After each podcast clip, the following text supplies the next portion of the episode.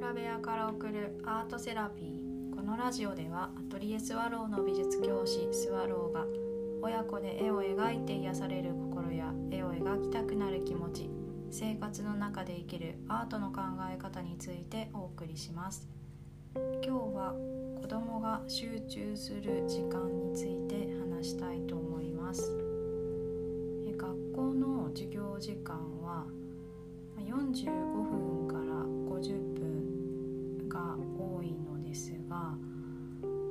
授業の中で一つのテーマに集中してそれを1日5時間繰り返すのは大人でも結構大変なこと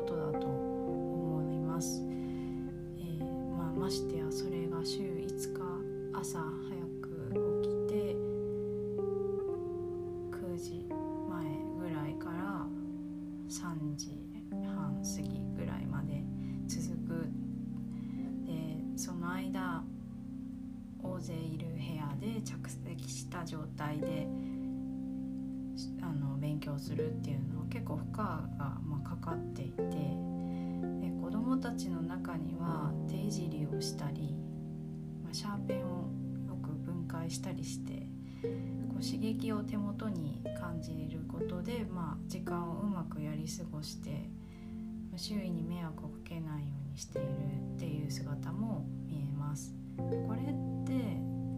あの、まあ、一見勉強してないようにも見えるんですけど、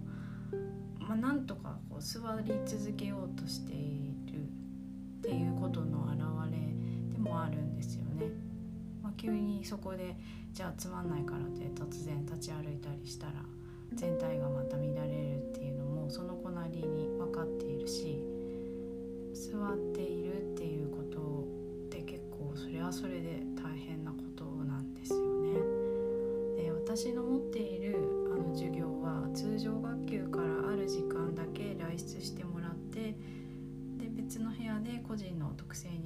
授業を行っています。で授業時間はそこでも50分間なんですけど一つのテーマを50分ずっと行うってことはありません。でテーマに沿ったとしてもその中で10分から20分の活動を2つ多くて3つ行います。で最初にそれを、えー、こちらから子どもに伝えます。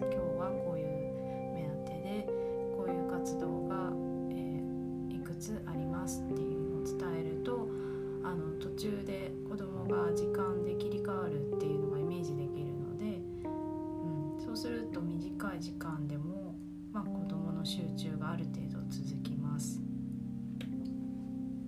で、えー、通常のこう長い50分単位で活動するのが普段なので、まあ、その短い刻みでだんだんこう集中できるようになって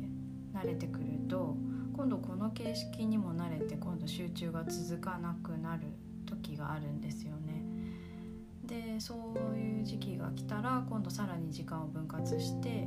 こっちから提案します。でそれはうんとわざとその先のプランを伝えなかったり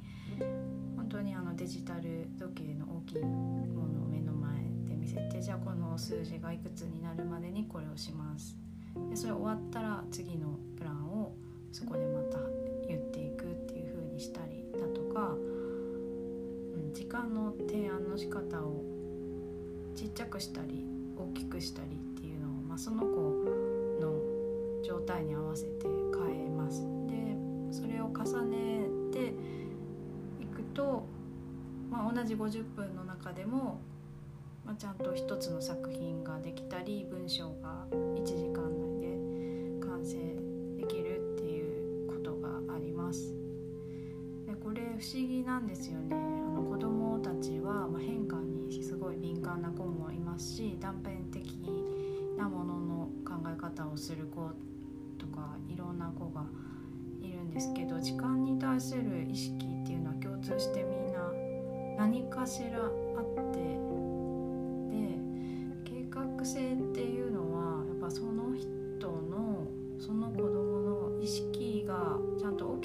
どうかで、うん、あのイメージしやすくなるんだなっていうのが見ていてよく、はい、感じさせられます。で時間のその変化を活動のきっかけにこっちからこう気持ちと一緒に持たせることで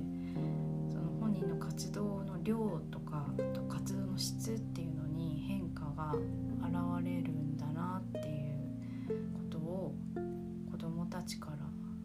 それぞれ教えてもらってます。はい、で、うん、その集中する時間子どもが集中する時間っていうのは、まあ、一種類じゃないんだっていうことを今日はあのお話ししました、えー、最後まで聞いてくださってありがとうございます。それではまた。